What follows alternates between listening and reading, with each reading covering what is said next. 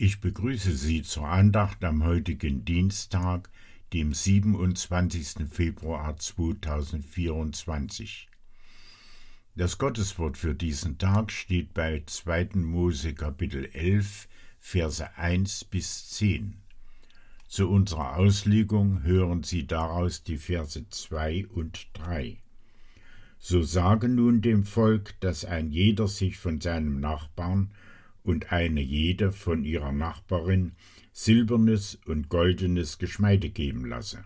Und der Herr verschaffte dem Volk Gunst bei den Ägyptern.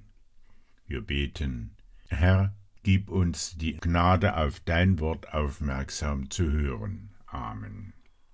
Stellen wir uns vor, was in diesen Tagen in Ägypten vor sich geht.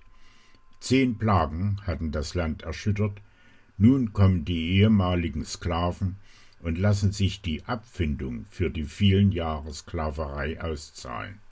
War das nicht zu viel? Musste da nicht die Stimmung gegen das Volk Gottes umschlagen? Unser Vers zeigt, wie Gott die Herzen der Ägypter lenkt. Der Herr macht, dass die Ägypter den Israeliten wohlgesonnen sind. Viele erkennen nun, der Gott Israels sitzt am längeren Hebel. Mit jeder Plage hatte er seine Macht unter Beweis gestellt und gezeigt, er regiert nicht nur über die Naturgewalten. Auch die Mächtigen der Erde müssen sich ihm beugen. Das macht der Eindruck. Und heute? Können Christen noch mit der Gunst der Leute rechnen? Bringt man der Kirche nicht jetzt weniger Vertrauen entgegen als einst? Bedenken wir, was uns das Neue Testament für unseren Umgang miteinander und gegenüber unseren Feinden sagt. Da gilt etwa das Wort Jesu, Geben ist seliger als Nehmen. Fallen Christen dadurch auf, dass sie zuerst an sich denken? Oder sind wir bekannt dafür, dass wir gern von dem abgeben, was Gott uns schenkt? Von der ersten Christengemeinde in Jerusalem wird uns genau das berichtet. Sie teilten ihre Güter miteinander und gaben auf diese Weise Zeugnis von ihrem Glauben. Sie lobten Gott und fanden Wohlgefallen beim ganzen Volk.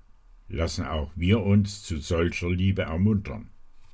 Bitten wir Gott, dass er auf diese Weise Brücken baut für die beste Gabe, die wir mit anderen teilen können, die rettende Botschaft von Christus. Wir beten, Herr Jesus, deine Liebe übersteigt mein Fassungsvermögen.